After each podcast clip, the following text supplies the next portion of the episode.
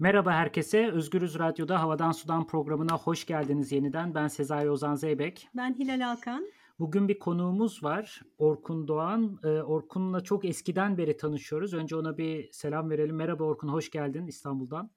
Merhabalar, merhaba Ozan, merhaba Hilal. Dediğim gibi çok eskiden tanışıyoruz. Beraber bir dergi sayısında hatta beraber çalışmıştık. Bilgi yıllarından tanışıyoruz. Tarım mevzuyla ikimiz de belli dönemlerde farklı şekillerde kafa yoruyoruz. Yollarımız çok çakıştı haliyle. Bir yandan da en beraber muhabbetimiz de var zaten. Orkun Bilgi Üniversitesi Ekonomi Bölümünde doktor öğrencisi. Davranışsal iktisat ve ekolojik iktisat alanında kalkınma alanında çalışıyor. Aynı zamanda tarım gıda sistemleri üzerine akademik çalışmaları, çeşitli mecralarda yayınlanan yazıları var. Bir de yani tarım alanındaki çalışmaları akademik merakın ötesinde aynı zamanda tarım eğitimi almış. Bence bu işin zaten kıymetli kısmı. Yani bu bir böyle bir kitabi bilgiye yazdım, çizdim, makalemi bastım hikayesi değil. Aynı zamanda eli toprağa değen insanlardan bahsediyoruz. Kendisinin de aile işletmesi var zeytincilik konusunda. Üretim yapıyorlar aile ölçeğinde. Bunun haricinde yerel çalışmalar, Yerküre Yerel Çalışmalar Kooperatifinin ve Dissensus araştırma şirketinin kurucu ortaklarından farklı projeler yürütüyor da bir kooperatif ve şirket ortağı ve kooperatifçilik üzerine de araştırmalar yürütüyor. Uzun bir tanıtım oldu ama hakkını Çok sağ ol, hoş geldin. Hoş bulduk, merhabalar. Evet, biraz böyle farklı alanlara dağılmış olmamın karşılığı olmuş oldu. Dağınıklık bu anlamda iyidir yani. Ama biz bugün Orkun'un zeytinciliğinden bahsetmeyeceğiz. Ya aslında dinleyicilerimiz belki onu daha çok merak ediyordur ama onu başka bir sefere saklayalım. Biz bugün kooperatifçilik üzerine konuşacağız. Biraz kooperatif nedir? Türkiye'de bu işler nasıl yürür? Geleceği nasıldır? Şu anda işte iklim krizi esnasında kooperatifçilikten biz neler öğrenebiliriz, neler kazanabiliriz filan gibi sorularla biraz uğraşacağız. Ve ben Orkun'a hemen ya kooperatif nedir sorusuyla başlayacağım ama Orkunların yazdığı şahane bir rapor var. Act Human raporu. Burada kooperatiflerle ilgili epeyce böyle bir şeyler anlatıyorlar. Hani bize genel bir çerçeve sunuyorlar ve orada gördüğüm sayılar beni hayrete düşürdü. Dünyadaki en büyük kooperatiflerle ilgili.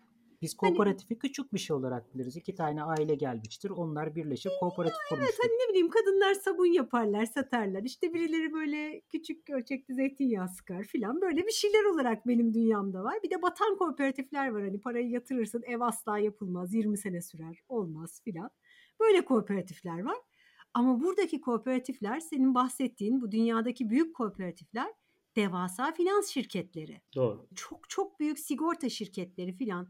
Hani kooperatifçilik nedir ya? Hem bunlar mümkün hem bizim dediğimiz işte sabun yapan kadınlar bir araya geldileri mümkün kılan bir yapılanma. O yüzden böyle bir kooperatifçilik hakkında senden biraz bir şeyler duyalım istiyoruz. Nedir bu? Bunları birleştiren şey ne? Yani evet bu, bu söylediğiniz e, bu dev şirketler de bir kooperatif işletme. İşte ölçeğinde e, tarımsal kalkınma alanında çalışan çok daha az ortaklı işletmeler de birer kooperatif. Yani aslında nasıl diyeyim hani kooperatif de bir şirket türü olduğu için aslında bakarsanız ufak tefek şirketler de, şahıs şirketleri de var. İşte devasa büyüklükte şirketler de var. O açıdan normal geliyor bana hani özellikle bu istatistiklere baktığım zaman da. Yani daha çok bu kooperatifçilik alanında yapılan çalışmalarda özellikle işte ne bileyim e, Birleşmiş Milletler'in İLO'nun bu kooperatifçiliği yaygınlaştırmak üzerine yapılan çalışmalarda bu sıkça vurgulanıyor. Aslında kooperatif ekonomisinin, kooperatif şirketlerin her sektörde, ekonominin her sektöründe olduğunu, çok daha büyük işletmelerin de burada olabildiğini, var olabildiğini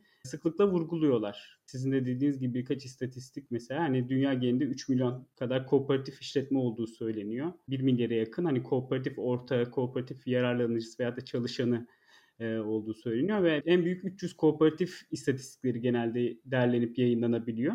Hani bunların da yarattığı hasılaya bakınca da böyle hani dünyanın en büyük 5. 6. 7. ekonomisine tekabül ediyor.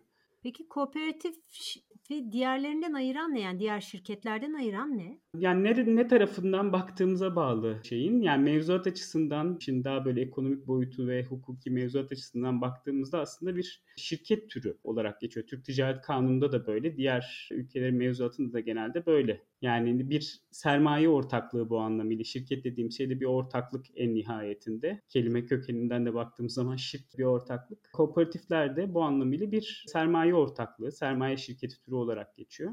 En temel farkı hani baktığım zaman ben de böyle bu konu üstüne düşünüyorum. Çünkü şirketler içerisinde birçok farklı böyle e, şey var. Ne bileyim işte şahıs şirketi, adi ortaklıklar, sermaye şirketleri, komandit şirket vesaire kolektif şirket gibi böyle tanımlamalar var. E, ama en basitinden hani bir AŞ'den e, ne farkı var diye baktığımda kooperatifin tanımından gelen ve benimsenen ortaklıkların ilkelerinden gelen bir demokratik yönetim gibi bir vurgu var. Ortakların eşit oya sahip olması, işte o işletmenin e, ile ilgili alınan kararlara dair. Her ortak hisse senedinden, hisse payından e, bağımsız bir şekilde buna bağlı olmadan bir oya sahip. Yani bu en temel farklarından bir tanesi. Çünkü AŞ'lerde bir çoğunluk hisse e, üzerinden hani alınan kararlarda o ona orantılı olarak bir güce sahip oluyor. Paran kadar konuşuyorsun yani. E, evet yani böyle olmak zorunda değil ama en azından mevzuat ve çizilen çerçeve buna uygun olarak yapılmış durumda ve hani uygulamaya baktığımızda da genelde bunun yansımasını görüyoruz. İkinci şey fark nerede var başka? Bu hisselerin sahipliği yani bu e, şirk, kooperatif ortaklığına sahip olan o hisse böyle bir menkul kıymet gibi yani e, alınıp satılabilme şeyi yok. Hmm. Nasıl diyeyim? Bir şirkette sonuçta siz hiçbir ortağı olmasanız da ben işte bugün halka açılan şirkette örneğinde gördüğünüz gibi borsaya kota edilen örneklerde gördüğünüz gibi ben e, ne yapıyorum? Bir şirketin hissesini alıyorum. Ama hani o şirkete dair hiçbir kararım, amacım vesairem yok. Sadece hani bir yatırım olarak görüp onu alıp satarak bir menkul kıymet gibi bir şey değerlendirebiliyorum. Hani şirket e, kooperatif ortaklığındaki o hissenin öyle bir anlamı yok. Kolay devredilemiyor bu anlamıyla. Bir diğer fark da sermaye üzerinden kazanç hani bu biraz önce söylediğimle de bağlantı olarak sermaye üzerinden bir kazanç elde etme durumu yok. Kooperatifler de bir tabii kar edebilir bir ticari işletme. Kar odaklı olmadığı gibi bir ilkeden bahsedebiliriz. Karın dışında belirli sosyal amaçlar, ortaklarının ortak e, çıkarları, menfaatleri, ihtiyaçlarını gözetmesi gibi karın dışında önceliklendirdiği başka ilkeler de olabiliyor genelde kooperatiflerin. Bir gelir gider farkı var. Bunun dağıtılması gene AŞ'den farklı olabilecek bir yapı olabilir. Ristürn deniyor genelde e, o gelir gider farkındaki onun dağıtılma sistemine. Kooperatiflerde bu ortağın kooperatifle ilgili yaptığı alışveriş üzerinden yani o risk türünün oluşmasında o pozitif gelir gider farkının oluşmasında ne kadar katkısı varsa onun üzerinden bir geri dönüş alabiliyor kooperatifle. Şunu merak ettim. Ya bu dediğin çok kıymetli geldi. Çünkü spekülatif bir şekilde şirketlerin hissesinin alınıp satılması, bunun borsasının oluşmasını engelleyen bir düzenleme var karşımızda. Spekülatif paranın varlığı bugün ciddi bir sıkıntı gerçekten özellikle belli alanlarda IT. Fakat diğer yandan şirketlerin bir avantajı var. Sermaye toplayabiliyor. Yani hissedarları kendi alanının dışarıdaki insanlardan seçerek bana yatırım yaparsan sana %3 büyüme sağlayacağım diyerek büyüme imkanı sağlıyor. Kooperatifler bu engeli nasıl aşıyor? Yani kooperatifler en nihayetinde aslında hani o bizim de aşina olduğumuz daha küçük işletmeler demiştik ya. Daha sınırlı sayıda sermayeye sahip olan insanların bir araya gelerek gelerek oluşturdukları bir sermaye ortaklığı gibi düşünebiliriz. Bu anlamıyla aslında kuruluş anlamında da o ihtiyacı olan o sermayeyi aslında kendi imkanlarıyla bir havuz yaratarak aslında ilk başta karşılıyor. Bunun dışında gel- yaptığı faaliyetler üzerinden bir gelir elde edebiliyor. Kredi kullanabilir hani diğer işletmelerde olduğu gibi ve hani kooperatifin türüne, amacına ve devletle kurduğu nasıl diyeyim, konumuna göre diyeyim, çeşitli hani desteklerden, hibelerden vesairelerden yararlanabiliyor. Yani en nihayetinde o finansmanı nasıl sağlıyor diye sorduğunu düşündüm ben. Evet. Biraz da bunun karşısında o geliri ve hani o ihtiyacı olan finansmanı yaratabileceği imkanları söylemeye çalıştım. Mesela Türkiye'de finansmanla ilgili olan farklılık daha çok böyle Avrupa'da da kooperatifçiliğin daha köklü olduğu şeylerde, ülkelerde bu kooperatif finansmanı bir problemli bir alan olduğu için şirketler kadar kolay erişemedikleri için o finansmana e, daha en başından kurulan kooperatif bankaları, kredi birlikleri var. Hani kooperatiflere öncelikli olarak finansman ihtiyacını sağlamak için bir araya gelmiş. Tabii bu, bu bankalar sonradan çok daha büyümüş ve hani normal şu anda bir ticari bankalar gibi işlem yapan bankalar haline de gelmişler ama en azından o kooperatiflerin bu finansman ihtiyacını karşılamak için çalışıyorlar diyebilirim. Ya ben Türkiye'deki kooperatifçiliği sorayım o zaman. Nasıl işliyor Türkiye'de işler ve hani dönemleri vardır herhalde değişmiştir diye tahmin ediyorum zaman içerisinde. Çünkü Türkiye'de şu anda kooperatifçiliğin çok yaygın olduğunu, çok hızlı da gelişiyor olduğunu yazıyorsun raporda. Nedir durum? Ya evet o raporda böyle bir şey iddia etmiştim. Ben sadece benim iddiam olduğu için söylemiyorum ama yani bir kooperatifçiliğe dair bir merak ve ilginin, yönlenmenin olduğu aşikar. Çok farklı alanlarda yeni kooperatif modelleri, hani daha önce aşina olmadığımız sektörlerde kooperatiflerde bir araya gelen kişiler, ortaklar görüyoruz. İşte tiyatrocular bir araya gelip bir tiyatro kooperatif kuruyorlar. Yayıncılar yayın kooperatif kuruyorlar. Bilişim alanında çalışan kişiler bir araya gelip kooperatif işletmeler kuruyorlar. Yani böyle bir ilgi olduğunu e, tespit edebiliyoruz. Bu bir kısım istatistiklere de yansıyor. E, açılan kooperatiflerin sayılarına baktığımızda. Ben orada şöyle bir tespitte bulunmuştum. Türkiye Kooperatifçilik Hareketi anlamında bir eşik yaşıyoruz. E, yeni bir moment var. Hem bildiğimiz klasik anlamda geleneksel kooperatiflerde belirli bir hareketlenme de var. Yani geleneksel kooperatifler dediğim daha çok bildiğimiz ne işte yapı kooperatifleri var sizin de söylediğiniz. İşte tarımsal alanda çalışan tarımsal kalkınma kooperatifleri var vesaire. Ee, hem burada bir hareketlenme var hem de bu daha kentli, daha e, işte yeni nesil olarak kendilerine birçoğu da adlandıran, bunların içerisinde bazıları kendilerine sosyal kooperatifçiliğin temsilcisi olduğunu söyleyen, sosyal kooperatifler olarak tanımlayan e, bir kooperatif hareketi de var. Ben o yüzden hani biraz böyle bir şey e, eşikte olduğunu düşünüyorum güncel olarak bu hareketin. Biraz daha tarihine baktığımızda evet bence belirli kırılma anları olmuş. Bu Avrupa'daki kooperatifçilik hareketinden farklı olarak sadece Türkiye'de değil, daha böyle geç kapitalistleşen ülkelerde, sömürgecilik geçmişi olan ülkelerde kooperatifçilik hareketi genelde ulusal kurtuluş hareketleriyle böyle daha yakın bağlantılı olmuşlar o ulusal ekonominin kuruluş süreçlerinde böyle daha devletle iç içe, devletin yönlendirdiği, öncülük ettiği, onu bir araçsallaştırdığı bir oluşum, gelişim içerisinde olmuşlar. Türkiye'de de bence de bunu, buna benzer bir süreç görüyoruz. Hani Cumhuriyet'in başına baktığımızda. Daha sonra böyle hani bir sessizlik dönemi diyelim. Hani bu şekilde kurulduktan sonra ulusal ekonomi belki oluştuktan sonra daha farklı önceliklerle 60'larda özellikle bu planlı kalkınma, kalkınma planlarının olduğu, daha planlı ekonominin olduğu dönemlerde tekrardan bir hatırlanıyorlar bence. Yine bu kalkınma planlarının uygulanmasında, onun daha böyle bölgesel olarak onların hayata geçirilmesinde o planların da tekrardan gündeme gelmişler. Bugün çok fazla sayısı çok fazla olan bu tarımsal kalkınma kooperatiflerinin mesela şöyle bir araç sallaştırıldığı bir dönem var. Bu Almanya'ya e, yapılan göçlerde o işçilerin göçünde tarımsal kalkınma kooperatifleri kuruluyor ve oradan aslında biraz kişilerin seçilmesi, onlar aracılığıyla o göçün organize edilmesi gibi bir süreç işlemiş. Hani buradaki Murat da herhalde hani gidip döndükten sonra Almanya'dan gelecek olan o paranın belki dönüşü içerisinde e, oradan öğrenilen teknoloji, iş yapma kültürü vesaire gelenek Hani orada tekrardan aktarılarak aslında bir bölgesel kalkınma planı içerisinde bir araç olarak kullanılmışlar. 70'lerde ee, belki biraz daha böyle daha sendikalarla birlikte o sol hareketin yükselmesiyle birlikte kooperatiflerde de aslında biraz o devlete olan mesafenin daha açıldığı, daha tabandan bir hareket bence bir yükselişe geçiyor gibi bir süreç olmuş yani.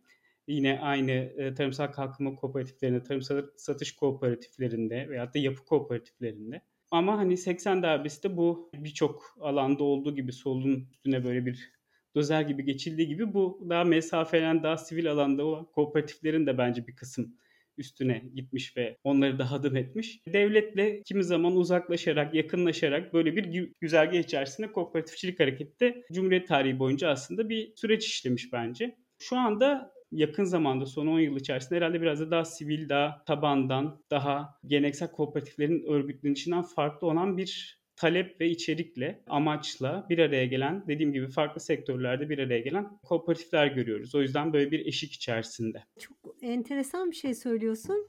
Bir yandan da çünkü Tarım Kredi Kooperatifi marketleri açılıyor malum tepeden gelen emirle. Hani yine böyle bir devletin de kooperatifçiliğe çeşitli popülist amaçlarla el atmaya çalıştığı, oraya kendini sokmaya çalıştığı da bir an yaşıyoruz. Ama bir taraftan da hakikaten hepimizin böyle çok gözüne görünür olmaya başlamış olan bir işte kadın kooperatifleri var. Çok sayıda yani sayıları sürekli artıyor işte eskilerden nahıl falan var ama hani biz her yerden kadın kooperatiflerinin çıktığını görüyoruz ya da yerel gıda ağlarının örgütlenmesinde kooperatifler sanki önemli bir yer tutuyormuş filan gibi gözüküyor. Böyle özellikle kooperatifçiliğin cazip geldiği bir kısım mecralar, bir kısım insanlar da var galiba. Şey yani orta sınıf kentlilerden bahsettin. Ama onun dışında kooperatifçiliğe özellikle böyle çeşitli nedenlerle başka finansal araçlara ulaşamayan insan gruplarının da ulaştığı gibi bir iddiada bulunulabilir mi? Bulunabilir bence zaten dediğim gibi hani ilk ortaya çıkışı da kooperatiflerin bu amaçla e, ve bu toplumsal durum içerisinde modern anlamda kooperatif işletmeleri görmeye başlıyoruz. Bugün ilk öncüleri sayılan işte o Rochdale İngiltere'deki böyle halen daha var olan kooperatiflere baktığımızda 40'lı yıllardaki o açlık koşullarında işte ne bileyim hani kapitalizmin krizlerinin yaşandığı toplumsal anlamda e, zor zamanlarda insanların işte kısıtlı imkanlarını bir araya getirerek kurduğu çeşitli işte tüketimden üretimi örgütlemeye kadar farklı kooperatifler görüyoruz. Yani bugün de aslında nerelerde o hani daha alanlarda böyle kooperatif işletmeler gündeme geliyor diye baktığımızda işte benzer bir şekilde ne bileyim devletin veyahut da işte piyasa sisteminin yeterince bir toplumsal ihtiyacı karşılayamadığı alanlarda bir noktada gündeme geliyorlar. Nedir yani tüketim neden bugün daha sık kentlerde tüketim kooperatiflerinden bahsediyor olduk? İşte o daha sağlıklı besleyici gıdaya erişmek diye bir toplumsal ihtiyaç var. Bunu daha adil koşullarda, daha ekolojik olarak daha uygun ürünlere uğraşmak konusunda bir var olan sistem içerisinde, ekonomik yapı içerisinde karşılayamadığımız bir ihtiyacımız var. E bu alanda da işte bu kooperatifler bunu sağlamak konusunda bir girişim, bir ortak hareket, bir aradalık sağlayabiliyor. E, bunun da çok farklı ülkelerde, işte farklı kentlerde, Türkiye'de de e, örneklerini görmeye başladık. İlk söylediğin şeye de katılıyorum. Yani devletin halen daha bugün de tarım kredi kooperatiflerini bir araç olarak kullandığını ben de düşünüyorum. Özellikle o devlet kurumlarının bu tarımsal üretimle ilgili alandaki e, bu kurumların tasfiyesinden sonra devletin bu alanda böyle çok fazla aracı kalmamış. Yani hani belirli sorunları o, o da görüyor ama müdahale edecek çok fazla aracı yok. İşte bir piyasayı düzenlemeye çalışıyor işte yani kaç kaç yıldır gıda fiyatlarını konuşuyoruz. İlk başta aracılar suçlanıyordu. Daha sonra marketler suçlanıyor olmaya başladı. Burada hani bunlara karşılık olarak bir tanzim satış denediler. Hani belediyeler ve tarım kredi kooperatiflerini yine orada kullanarak tarım kredi kooperatiflerinin üreticilerinden doğrudan ürün alarak belediyeler aracılığıyla e, piyasaya müdahale etmeye çalıştı. E, oradaki yapısal sorunları görmeden bunu yapmaya çalışıyor tabii ki de. E şimdi de tekrardan tarım kredi kooperatifini bir perakende zincir e, mağazası gibi aslında ön plana çıkartarak bu soruna müdahale etmeye çalışıyor. Yani kadın kooperatiflerinde de yine benzer bir şekilde aslında devletin çok ikircikli bir mesele orası yani. yani hem bir yandan kadınların böyle bir ekonomik olarak güçlenmesi anlamında daha böyle tabandan gelen bir hareket de varken bir yandan devletin yine kadınların ekonomiye katılımına dair kendi perspektifinden aile ve işte Çalışma Bakanlığı'nın bu alandaki kadınları gördüğü, konumlandırdığı yapı üzerinden kadın kooperatifleri de bir aslında yine bir araç olarak burada kullanıldığı gibi de bir tarafı var. Yani iki, yine orada da bir iki tarafın çekiştirdiği farklı bir e, ekonomik rasyonelle yaklaştığı, farklı bir sosyal politik olarak yaklaştığı bir alan var orada da. Bu anlamıyla da yine bir eşik içerisindeyiz. Yani ne, ne tarafa doğru gidebileceği bir mücadele alanı. Peki yani Birleşmiş Milletler Kooperatifçiliği daha iyi bir dünya kurar falan gibi bir sloganla anıyor. Sen de raporunda bundan da bahsetmişsin. Bu kadar umut vadeden kısmı ne? Çünkü senin anlattığın bütün iktidar mücadelesinin göbeğinde oturan, diğer iktidar mücadelelerinden çok da bağımsız olmayan, yani bankalardan da tamamen bağımsız olmak zorunda olmayan bir yapıdan bahsediyoruz. Umut vadeden tarafı ne peki? Kooperatif tanımına baktığımız zaman yani bence bir tanım gereği bir umut vaat ediyor en başında. Yani hani işte ortaklarının kısıtlı imkanlarla kurarak bir araya getirdikleri bir sermaye yapısından, ortaklığından bahsediyoruz. Demokratik bir yönetimden bahsediyoruz. Karar alma süreçlerine katılımdan bahsediyoruz. Ve o ilkelere de baktığımız zaman hani tarihsel olarak şekillenmiş, uluslararası olarak kabul görmüş ilkelere de baktığımız zaman işte sosyal sorumluluk, daha yerel üretip yerel tüketilmek, kooperatifler arası dayanışma, işbirliği bu gibi tanımlara baktığımız zaman bence zaten daha iyi bir dünya vaat ediyor. Bunlar ne kadar verili ekonomik şartlarda, piyasa koşullarında işte bu devlet düzenlerinde ne kadar uygulamaya geçebiliyor veyahut da ne kadar kooperatifler bu ilkelere dayanarak hareket edebiliyor ayrı bir tartışma. İkincisi yani tanımdan gelen bir tarafı. İkincisi de olgusal. Yani hakikaten kooperatifler ve bu gibi işte sosyal dayanışma inisiyatifleri, bileşenleri diyelim. Kooperatifler bunlardan bir tanesi. hakikaten kriz anlarında daha ön plana çıkmışlar. Veyahut da kriz anlarında diğer türlere göre, diğer ortaklık türlerine göre, şirket türlerine göre daha dayanıklı olmuşlar gibi bir e, gözlem var. Pandemi koşullarında da İLO'nun birçok çalışması kooperatiflerin pandemiye nasıl cevap verdiği ile ilgili böyle çok e, olumlu, güzel örnekler sunuyorlar. Bir işletme hani orada işletmenin geleceğini düşünerekten birincil baktığı şey işte karlılık olarak baktığından belki faaliyetlerini durdurma kararı alabiliyor. Durduruyor, işçi çıkartmayı ilk düşündüğü aksiyon olarak, refleks olarak görebiliyor. Birçok kooperatif e, ortaklarını gözettiği için ortaklarını öncelikli olarak ortaklarını gözettiği veyahut da faaliyet yürüttüğü topluluğu, çevreyi düşündüğü için çok daha farklı refleks verebiliyor. Hani bu açıdan daha böyle insanca çalışma koşulları, daha güvenli istihdam, topluluğu düşünme gibi böyle hani unsurlar hani kooperatifleri bu anlamıyla daha iyi bir dünya kurması açısından olgusal olarak da e, karşımıza çıkartıyor. Ya bu çok önemli bir nokta. Yani sosyal dayanışma ekonomileri diyorsun sen zaten hani bunu böyle başka ekonomik prensiplerle yine de iktisadi bir e, girişimde bulunabilmenin aracı olarak düşünmek mümkün o zaman. Yani başka bir ekonomiyi hayal etmek belki de mümkün. Bunun araçlarını sağlayan bir tarafı var kooperatifçiliğin öyle mi? Bence bir potansiyel olarak bunu söyleyebiliriz. Klasik bir tartışma. Ben çok böyle yapıcı ve kafa açıcı olduğunu çok fazla düşünmüyorum ama hani kooperatifler alter, e, kapitalizme bir alternatif midir? E, veyahut da işte onu yıkacak olan kurumlar mıdır vesaire böyle çok hani olduğundan fazla bir anlam yüklemek gibi bir şey olabiliyor burada. Ama hani bu sosyal dayanışma ekonomileri de bir şemsiye bir kavram. Hani onun bir sosyal boyutu var. İşte kapitalizmi biraz daha insanca daha restore edebilecek, devletin ve serbest piyasanın aslında çok fazla faaliyet yürütmediği, karlılık görmediği için çok fazla yönelmediği alanlarda ortaya çıkıp o alanda bir hizmet ürettiği için falan hani aslında onunla birlikte kapitalizm içinde var olan ve dediğim gibi onun kriz koşullarını erteleyen belki de ona destek sağlayan belirli alanlarda işte hani bu bakım ekonomisi için de böyle bir okumak okuma yapmak mümkündür ya. Hani böyle bir tarafı var evet. Ama bir yandan da e, o söylediğim ilkeler kapitalizmin ötesinde bir düzen düşüneceksek daha adil. Onun potansiyellerini barındıran ilkel ve hani işleyiş biçimleri. E, iddialı belki dedir ama bir antikapitalist bir düzenden bahsedeceksek bir şekilde yani bir noktada bir devrim olacaksa oraya giden yolda kooperatifler önemli araçlar olabilir bence.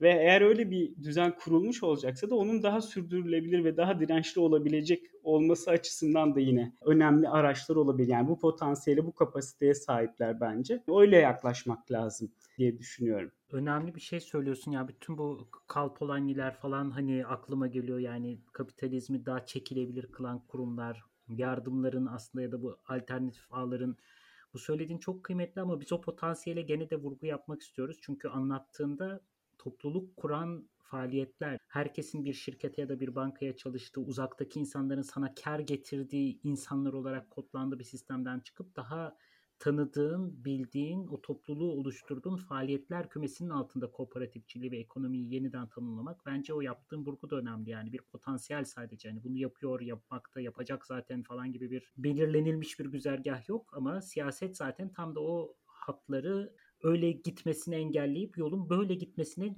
çaba sağlamak. Kurum kendisi bunu sağlamayacak ama o mücadelenin kendisi yapacak bunu. Bence o anlamda çok kafa açıcı bir şey söylüyorsun. Yani ba- bana umut verdin açıkçası.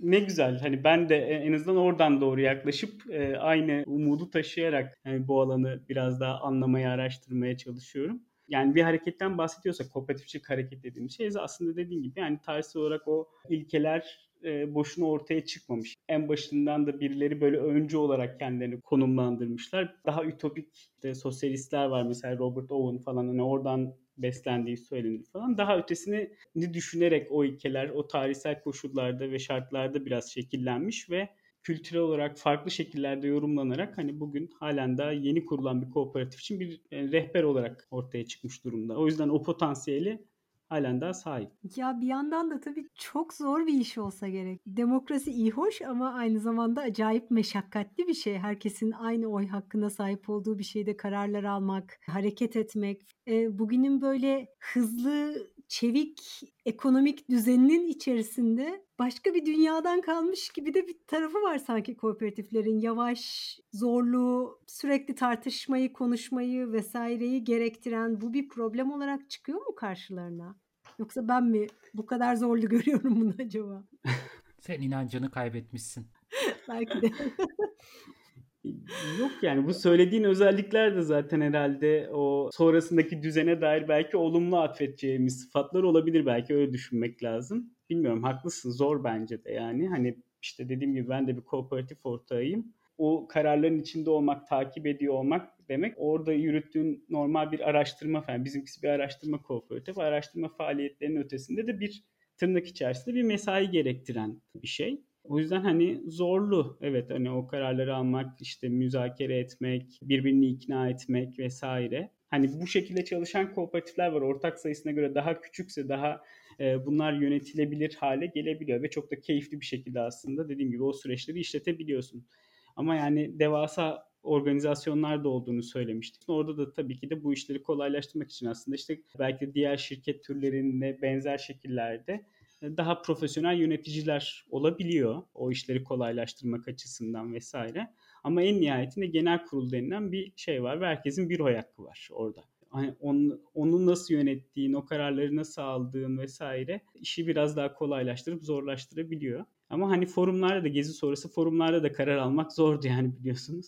Ama keyifliydi. Peki yani belki hani senin de alanın olduğu için ya bir yandan doktoraya devam ediyorsun. Bir kooperatif üniversite hayal edebiliyor musun? Hayal edebiliyorum. Neden olmasın? Orada ders verenlerin de, orada çalışanların da, işte öğrencilerin de belki bir belirli bir şekillerde falan nasıl bir e, eğitim müfredatının olacağına dair, kararların nasıl alınacağına dair falan hani bir söz sahibi olduğu bir eğitim kurumu hani çok mümkün zaten bunu üniversite şeklinde değil ama hani liselerde yapan birçok örnek var. Hani başka bir okul mümkün diye bir kooperatifler var. Farklı illerde şubeleri var. Kısmen hayata geçirmiş durumdalar. O yüzden üniversite açısından da neden olmasın mümkün gibi geliyor bana.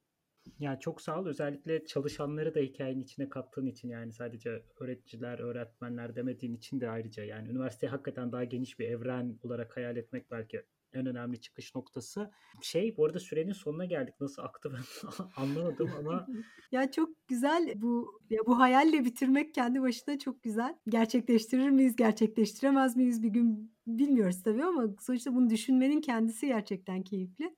Çok teşekkür ediyoruz Orkun. Sürenin maalesef sonuna geldik. Çok hızlı geçti yine zaman bize katıldığın için tüm bu iyisiyle kötüsüyle kooperatifçiliğe dair tüm bunları paylaştığın için teşekkür ediyoruz. Çok sağ ol. Ben de teşekkür ederim. Keyifli bir sohbet oldu bence. Teşekkürler. O halde iki hafta sonra yeniden Havadan Sudan programında görüşmek üzere. Hoşçakalın. Hoşçakalın.